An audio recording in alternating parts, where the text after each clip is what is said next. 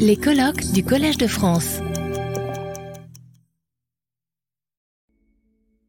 Nous allons maintenant entendre euh, Christophe Prochasson qui nous parlera de Charles Handler, qui a été mentionné euh, précédemment. Et euh, ah, il faut. Bien, euh, merci euh, à toutes et tous. Je vais vous infliger un, petit retour euh, en arrière chronologique, mais pas thématique, puisque comme et cette dernière intervention le, montre d'ailleurs, dans, le, dans le cas que nous allons examiner avec Andler, en fait, il y a quelques échos avec d'autres figures qui ont été évoquées préalablement. Je pense évidemment ce que disait euh, Emmanuel euh, Jousse euh, tout à l'heure autour de Georges Renard, mais il y a aussi Charles Gide qui est un peu en écho. Et je dirais jusqu'à Michel Foucault, osons ce, pas de côté. Et je me disais, Pierre-Michel Menger vante les avancées du colloque, il y a une thématique qui se dessine, l'air de rien, qui, sait, qui mettrait en relation Marx et Nietzsche, précisément. Et j'étais fort intéressé par euh, cette autoqualification de Foucault, disant qu'il euh, euh, était un communiste nietzschéen. Eh bien, Andler est un socialiste nietzschéen. Et il y a un troisième cas, mais qui n'était pas professeur Collège de France, oserais-je oserais le citer, nous en aurons de toute façon un petit écho dans cette communication, qui est le cas de Georges Sorel, qui est une des grandes figures euh, de l'introduction, ou comme on disait autrefois, de la réception qu'on dit plus volontiers aujourd'hui du, marxisme et des idées de Marx en France, et qui a aussi euh, connecté, si j'ose dire, Marx et Nietzsche. Donc je pense qu'il y a là un, chantier intellectuel euh, intéressant. Alors pour ce qui est d'Andler, pour ce qui est d'Andler, je dirais, on est presque aux limites du, paradoxe, voire de l'imposture, pour ce qui concerne le, euh, sujet général qui nous réunit, euh, puisque Andler est arrivé tard au Collège de France, il n'a été élu qu'en 1926, alors qu'il était euh, déjà euh, âgé, euh, puisque né dans les années 1860, en 66, il est non seulement rentré tard, mais il y est peu resté, puisqu'il est mort en 1933, donc 6 à 7 années de présence au Collège de France, et qu'il n'y a parler de Marx. Euh, et euh, pour euh, ajouter encore un obstacle à l'intervention et, pour chagriner un peu la personne qui s'éveille ce matin de la négativité avec laquelle Marx était traité dans beaucoup de, chez beaucoup d'auteurs évoqués, il n'aimait pas Marx et il s'y est engagé euh, avec, euh, avec les armes d'une critique sur lesquelles euh, je reviendrai. Cela dit, il a été tout de même au Collège de France, il est d'ailleurs présenté par Joseph Bédier en ces, en ces termes, en disant que lui, Bédier, donc le grand spécialiste de littérature, qui était un ami de Handler, disait qu'il était difficile de classer, présenté ainsi à ses collègues, difficile de classer euh, Handler dans l'ordre des savoirs, dit-il, parce qu'Handler est un touche-à-tout, hein, spécialiste de Rodbertus, mais de Marx aussi, donc Marx est tout de même annoncé en quelque sorte dans l'arrivée euh, d'Andler, de Liliane Krohn et de, du grand homme d'Andler, car son grand homme n'est pas Marx, mais Nietzsche, auquel il va euh, consacrer euh, dans sa euh, dans début des enfin toute sa vie à vrai dire mais avec une œuvre tardivement publiée au début des années 20 quatre gros volumes sur sur Nietzsche. Alors cependant cependant il s'est confronté à Marx il s'est confronté aussi aux marxistes il s'est confronté aussi au marxisme.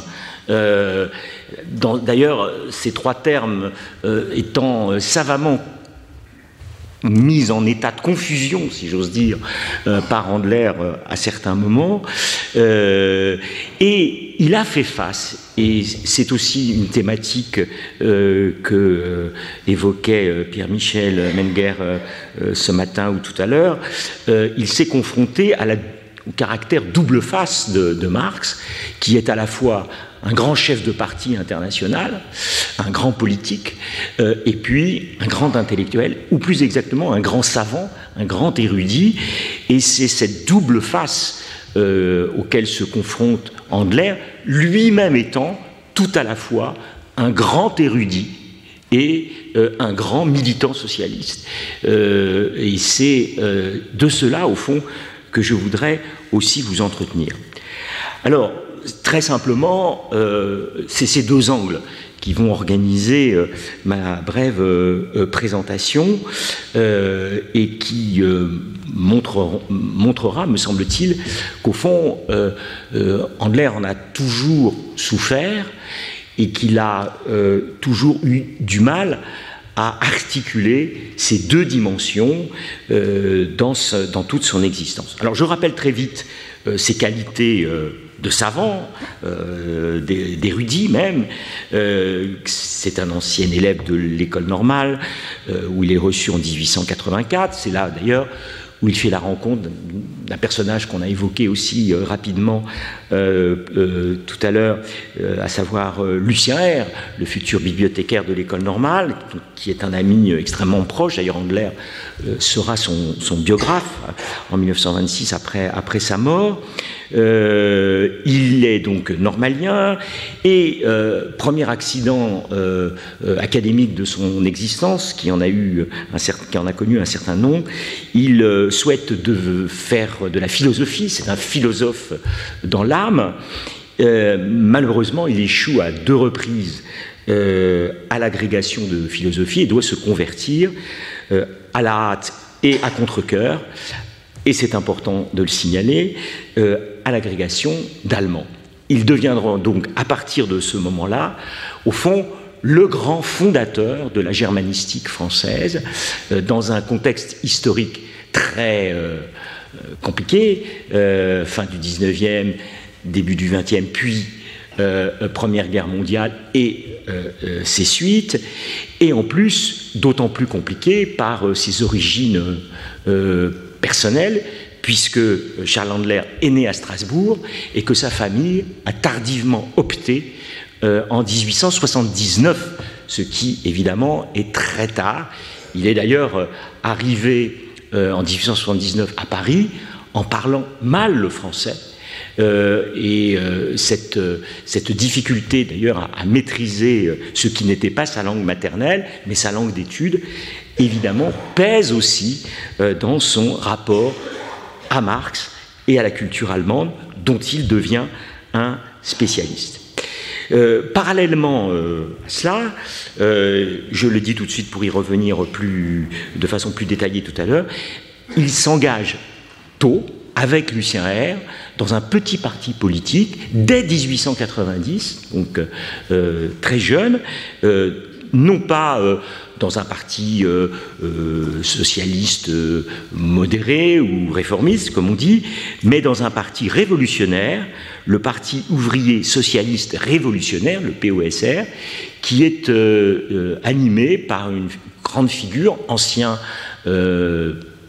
militant important de la commune, Jean Allman, qui a ouvert ce parti créé ce parti politique euh, en 1890 et ouvert une sensibilité non marxiste euh, à l'intérieur euh, du socialisme français, non marxiste, libertaire pour le dire, en tout cas anti-autoritaire, anti-intellectualiste et très peu parlementaire. Et c'est dans ce cadre-là que que euh, Jean Allman euh, évolue. Mais j'y reviendrai euh, plus tardivement.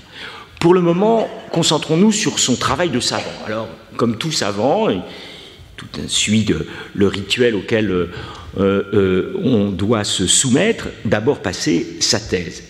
Et sa thèse, travail savant, on ne peut plus savant, porte sur un sujet éminemment politique cependant, les origines euh, euh, les origines du socialisme euh, d'État, ce qu'il appelle le socialisme d'État en Allemagne.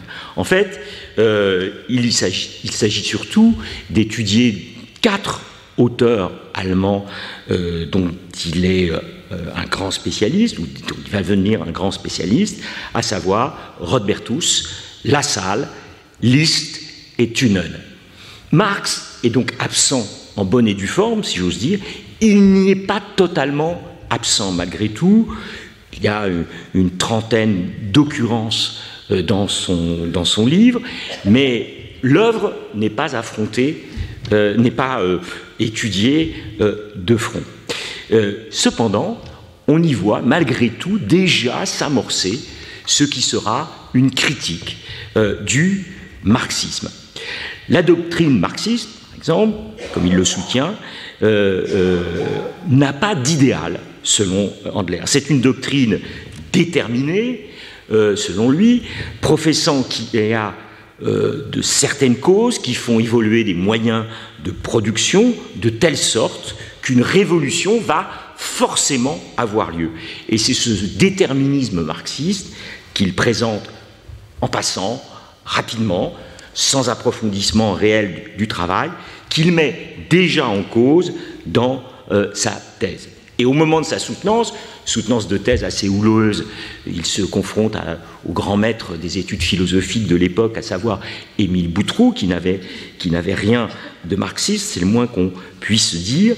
Au cours de sa soutenance euh, de thèse, il enfonce en quelque sorte le clou en disant que Marx et que, selon lui, Marx est accusé d'avoir causé, je cite, la stérilité de toute la littérature révolutionnaire. Donc, euh, dès ce moment-là, dès ce moment-là, euh, euh, la rencontre avec Marx, qui est déjà ancienne, j'y reviens tout de suite, en tout cas s'affiche publiquement à ce moment-là sous le plus mauvais jour.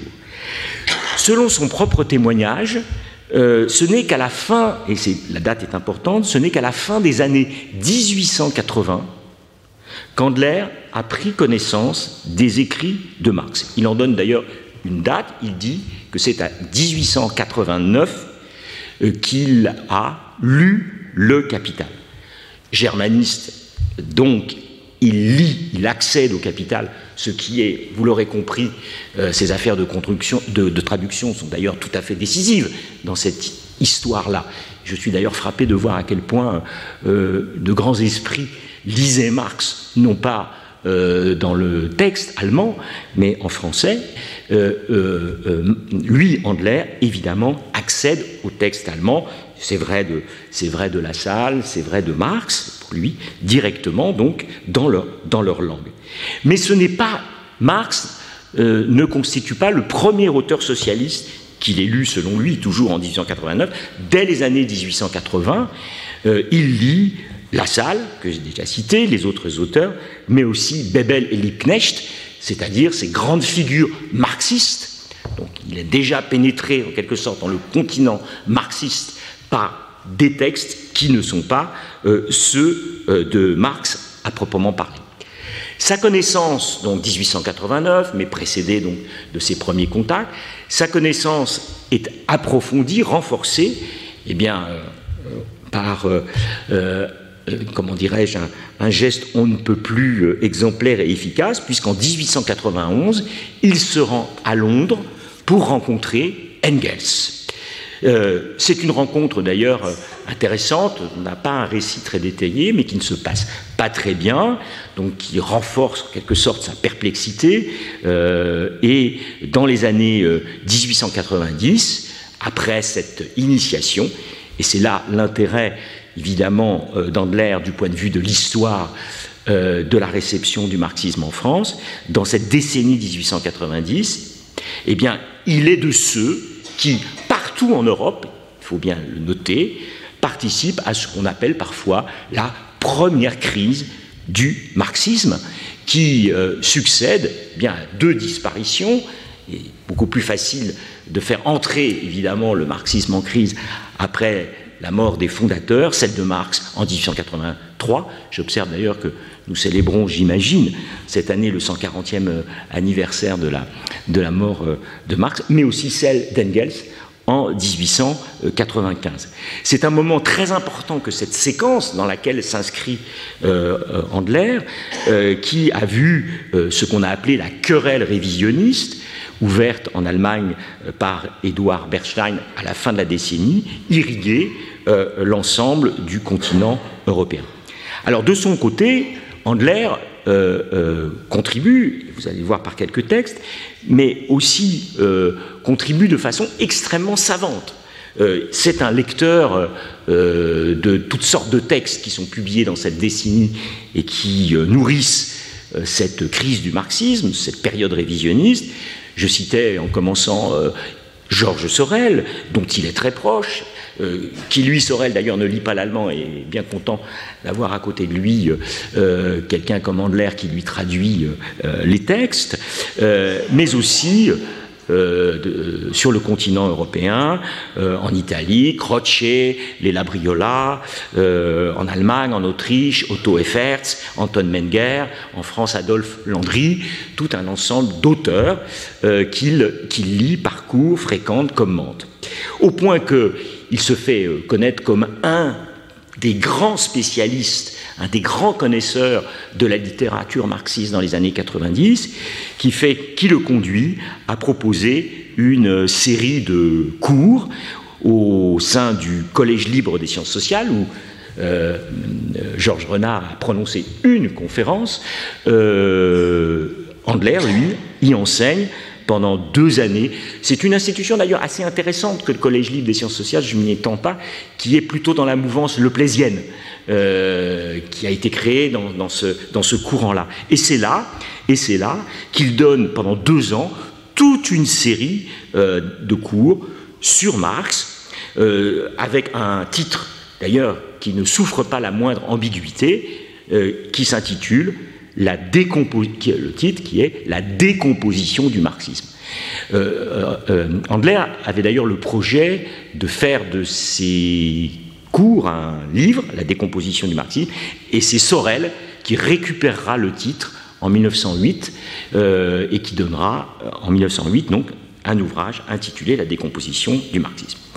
Bien, des cours donc, des lectures, et puis aussi de très nombreux textes qui sont publiés dans des périodiques, dans des ouvrages, qui, il faut bien le reconnaître, euh, en dépit de, ce que je vous disais, c'est-à-dire du souci euh, d'Andler de séparer le savant du politique, en fait, attestent des grandes porosités entre le savant et le politique. Si bien que les ouvrages et les périodiques qu'il publie euh, ne sont pas toujours aussi bien rangés qu'il le, le rêverait.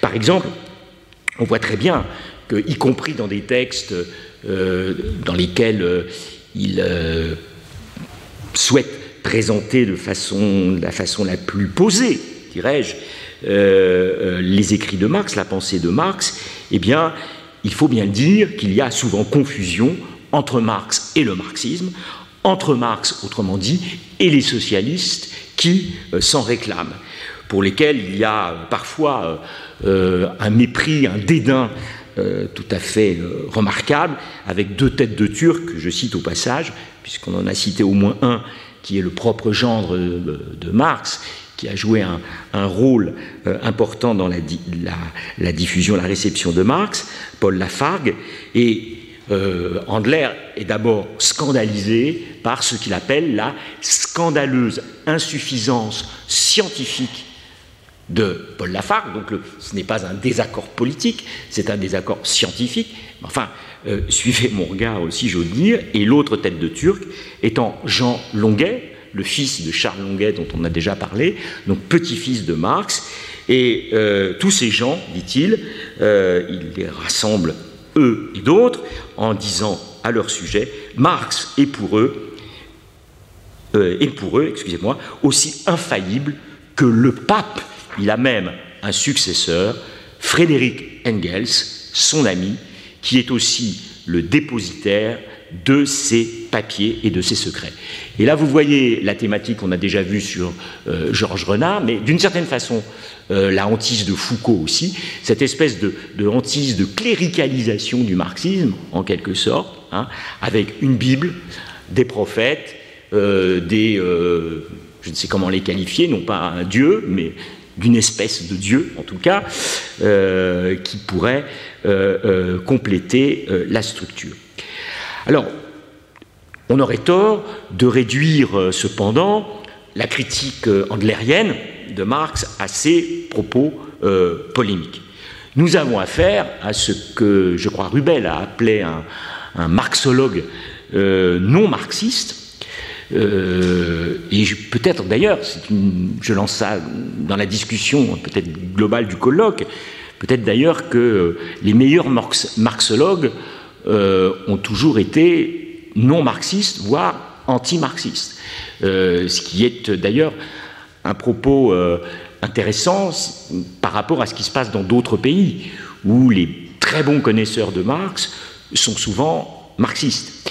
Euh, et euh, d'ailleurs, euh, on n'a pas encore cité, on y passait, on y passait tout à l'heure, mais le propos d'Althusser pour Marx en 1965, qui manifestait justement le profond mépris qu'il avait pour les quelques auteurs euh, euh, marxistes euh, français, dont Sorel et Lafargue, disaient regardez les Allemands au Kautsky, les Polonais, Rosa Luxembourg, les Russes Plekhanov, et nous, nous n'avons que Sorel et Lafargue. mais il ne cite pas Andler d'ailleurs. Andler, donc, qui est lui donc un marxologue non marxiste, publie un peu partout euh, des, textes donc dans des revues différentes. Par exemple, et je pense que c'est le premier euh, texte important qu'il a publié sur Marx, dans une revue, la Revue Blanche, qui n'est pas une revue savante, mais plutôt un périodique relevant d'un anarchisme littéraire, euh, en, janvier 1895, il publie, il y rend compte de ce qu'il appelle l'événement le plus marquant de l'hiver, qui était cependant, regrettait-il, passé inaperçu, il voulait évoquer la publication du troisième volume du Capital. Nous sommes en 1895. Alors là, tout de suite, s'y exprime la sévérité d'un recenseur qui est peu amène euh, pour le livre, mais qui ne cache pas, on l'a déjà vu dans plusieurs cas, tout de même, ce Marx, il sait faire. Et euh, euh, cette espèce d'admiration, au fond, pour un travailleur intellectuel, Marx, remarquable, et, l'appréciation, le jugement est celui d'un autre travailleur intellectuel qui sait que l'élévation d'un tel monument savant, euh, tout ce que cela peut traduire dans l'effort d'accumulation de faits et de virtuosité. Euh, voilà ce qu'il écrit dans cette recension. Euh, ceux qui aiment cette, forte, forte et éducative, ceux qui aiment cette, cette œuvre forte et éducative, quoique fausse, le capital de Marx, ne l'attendaient pas sans appréhension, donc le troisième volume. Le second volume nous était parvenu en lambeaux, monceau informe de calculs et de devis, non construits, illisibles et un lu. Que serait le troisième? Il n'a pas le style d'acier fourbi et fini en tous ses rouages dont brille le premier, comme une merveilleuse machine industrielle qu'il est, mais il se tient et il marche. La doctrine est à présent complète, on peut attendre le quatrième volume encore manquant, il n'ajoutera rien au fond. Donc vous voyez, là s'amorce cette lecture critique qui repose sur quoi? Bah, elle repose d'abord sur la dénonciation d'un mécanisme et de simplification qui passe par pertes et profits, au fond, ce qu'on pourrait appeler les dénégations de l'histoire. Dans ce schématisme, Andler repère, ça c'est très important, après ce que je vous ai dit en commençant, ce qui provient de la culture allemande, ou pour le moins, pour être plus précis, de certaines de ces parties de la culture allemande. C'est ce que d'ailleurs euh, remarque euh, Bédier dans sa présentation au collège de Handler. Euh, ce que, dit-il, ce que déteste Handler dans la culture allemande, c'est cette Allemagne crucifiée, comme il le dit, à laquelle il me semble que Handler renvoie, même s'il ne le dit pas aussi explicitement. Mais Marx appartient à cette mauvaise Allemagne qui contraste avec la bonne Allemagne, celle de Beethoven, celle de Kant, celle de Goethe, de Schiller, de Heine, et évidemment, et évidemment, celle de Nietzsche. Alors, là ne s'épuise pas, encore une fois, non plus, c'est-à-dire, euh, euh, un petit passage d'ailleurs, euh, excusez-moi, compléter, Marx n'est pas le seul, la seule victime de cette vindicte germanophobe qui dénonce dans la culture allemande ses lourdeurs. J'observe que il s'est aussi, et c'est ce qu'il dit d'ailleurs devant les collègues du collège, lorsqu'il défend, lui, la candidature de Mauss au collège, dont il est partisan. Et il dit oui, c'est vrai, j'ai longtemps détesté euh, chez les Durkheimiens euh, ce qu'il appelle le système métaphysique de Durkheim, euh, la psyché sociale, qui, selon lui, renvoyait aux grands romantiques allemands. Donc même Durkheim est emporté par cette Durkheim qui avait, c'est moins qu'on puisse dire, un certain mépris pour Marx et le marxisme, mais il tout de même renvoyé de cette côté-là. Et il dit voilà, j'ai changé, donc mots, c'est différent, on, peut les lire, il faut les lire. Alors, là ne s'épuise pas la, critique euh, andlérienne du, marxisme. Euh, il y a d'autres raisons. Alors, il y a des raisons, je dirais, de, de, de haute valeur et d'autres qui le sont peut-être moins. Il y a euh, d'abord euh, haute valeur dans la critique, dans laquelle je ne peux pas euh, rentrer plus précisément, mais la critique des fondamentaux, en quelque sorte, de l'œuvre de, de Marx, qui sont la théorie de la valeur, qu'il considère comme absolument fausse, euh, un peu dans les termes de Georges Renard, mais me semble-t-il avec plus euh, d'armes euh, théoriques. pour lui, Marx a oublié le profit commercial et la rente foncière, qui, selon lui, sont des éléments importants dans la valeur telle qu'elle est mise en œuvre par le régime, par le système capitaliste. C'est un axe de sa critique euh, absolument euh, constant. Mais euh, il y a aussi, évidemment, je l'ai dit, sa critique du déterminisme hein, et d'une conception de l'histoire mécanique. et ça, il, abonde, il, donne beaucoup d'exemples dans le texte de, Marx pour dire que la connexion, pour le dire rapidement, comme on le dira plus tard, entre infrastructure et superstructure relève d'une métaphysique fausse. Alors, là, euh, il y a beaucoup de textes euh, dans lesquels il, euh, entre et,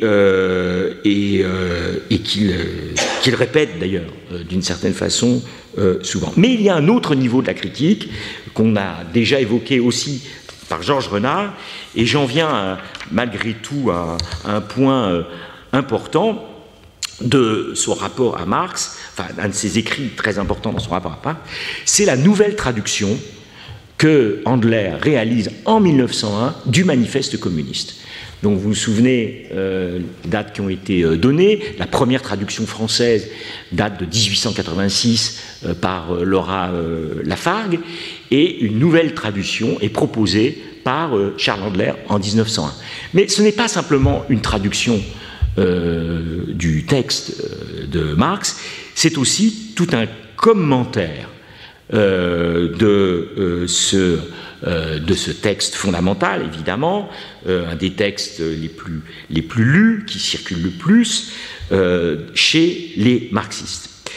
Cette traduction a, fait d'ailleurs un scandale considérable dans toute l'Europe et a valu les foudres de la social-démocratie allemande, notamment de la part de Franz Mehring, qui qualifie aimablement le nouveau traducteur de Marx de peau rouge de baraques foraines, euh, mais euh, euh, l'attaque porte sur l'originalité de, Marx, on l'a déjà vu. Marx, autrement dit, avait des prédécesseurs. Il n'est pas réduit au statut de plagiaire, mais on n'en est pas très loin. Il y a en tout cas des comme disent les scientifiques, des querelles de priorité euh, qui s'imposent, des litiges sur l'originalité.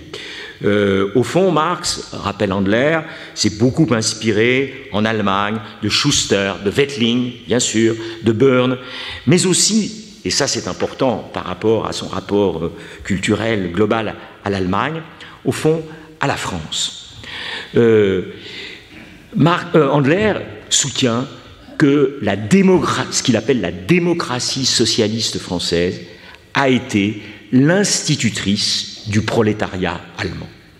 Et que les grandes idées qui sont contenues dans, dans, dans le manifeste, au fond, sont puisés chez Proudhon, euh, chez Pecker, chez Sismondi, chez Vidal, et c'est son élève Buret, euh, que tout cela euh, a déjà été en fusion, en quelque sorte, dans cette grande tradition socialiste française du XIXe siècle. Même la lutte des classes, dit, écrit-il dans son commentaire du manifeste, est une des plus vieilles idées de la tradition socialiste.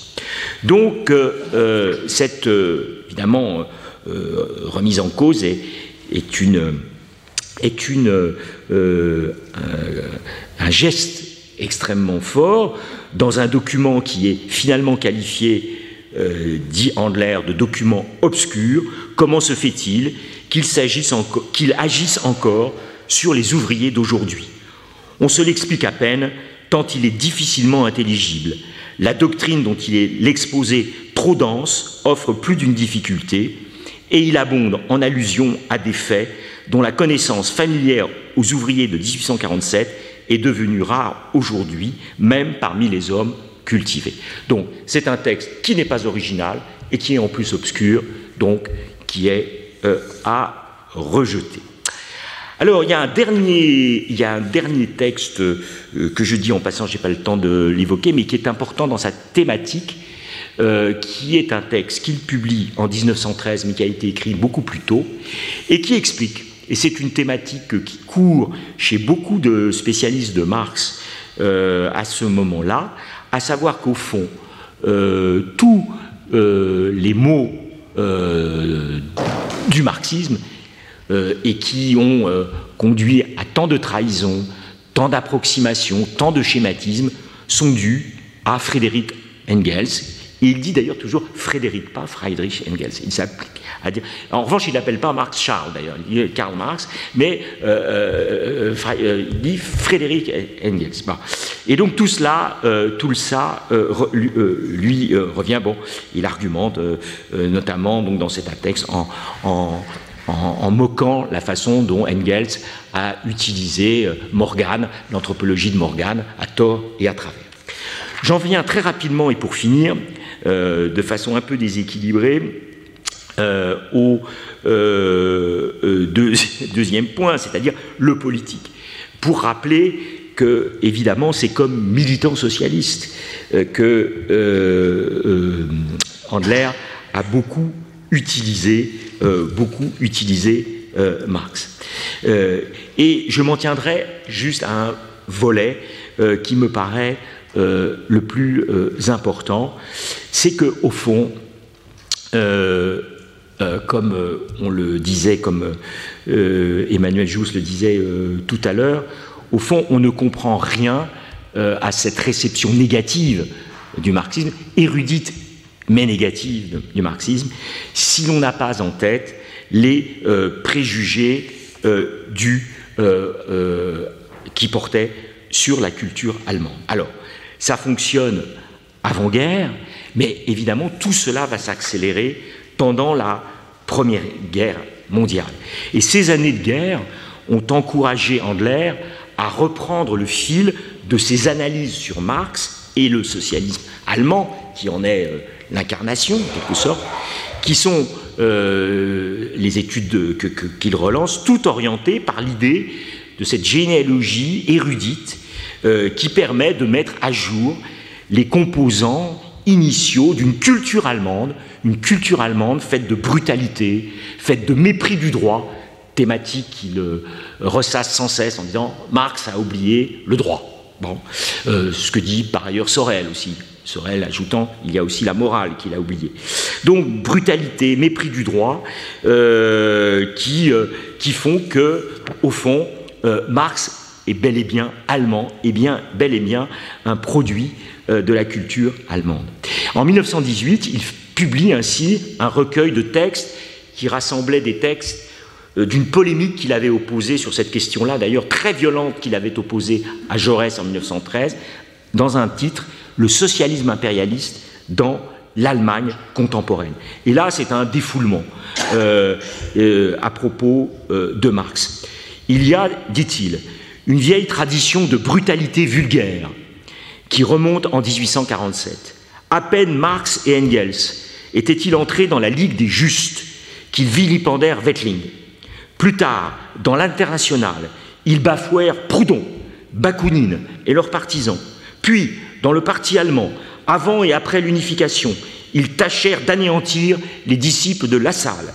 Ce fut le tour ensuite du groupe anarchisant, groupé autour de Johann Most, puis des jeunes de Berlin, Bernstein, à peine eut-il quitté l'orthodoxie marxiste, connu des avanies sans nombre et des ingratitudes malsonnantes du congrès de Hanovre qui faillit l'excommunier. Bref, dit-il, le marxisme et le socialisme allemand avaient été construits d'une façon luthérienne et frédéricienne, ce sont ces terminologies, à la différence du socialisme français, œcuménique par tradition, comme le catholicisme et comme l'humanisme dont il sort.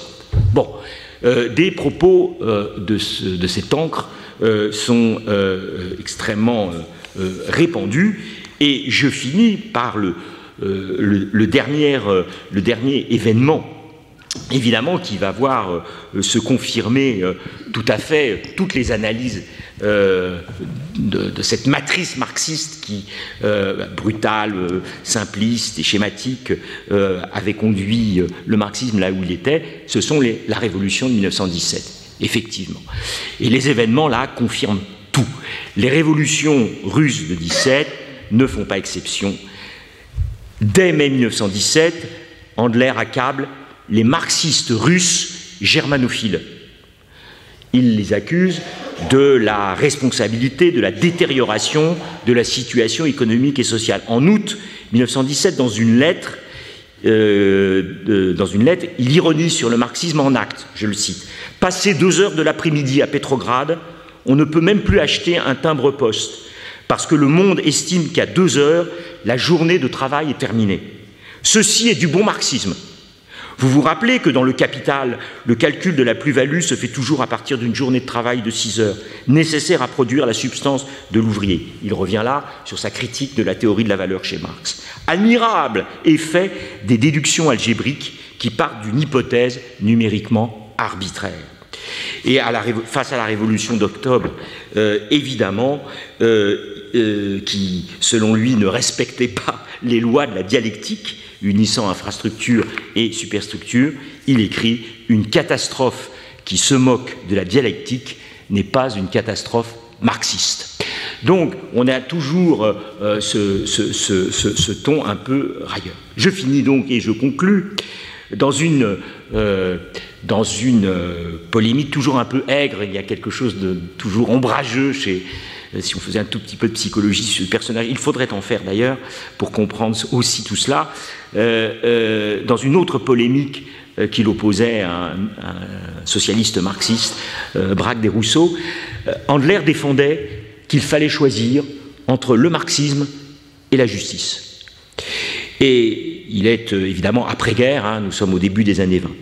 Et il se refusait à entendre les arguments de son adversaire qui en appelait à l'unité du Parti socialiste au détriment du développement toujours risqué d'une controverse entre socialistes. C'est un peu ce qu'il avait opposé à Jaurès. Euh, Jaurès qui disait, même en quelque sorte, même si vous avez raison, vous n'avez pas raison, mais même si vous aviez raison, il faut d'abord préserver, dans les circonstances qui sont les nôtres, l'unité entre socialistes. Et il répond, je ne cherche pas du tout à servir l'union, mais si je le peux, la vérité à la fin des fins, c'est le savant, en quelque sorte, euh, qui l'emporte. Et Andler a toujours été déchiré, et le marxisme était évidemment un terrain idéal pour ce déchirement entre cet engagement socialiste et l'exigence scientifique à laquelle il ne voulait rien céder.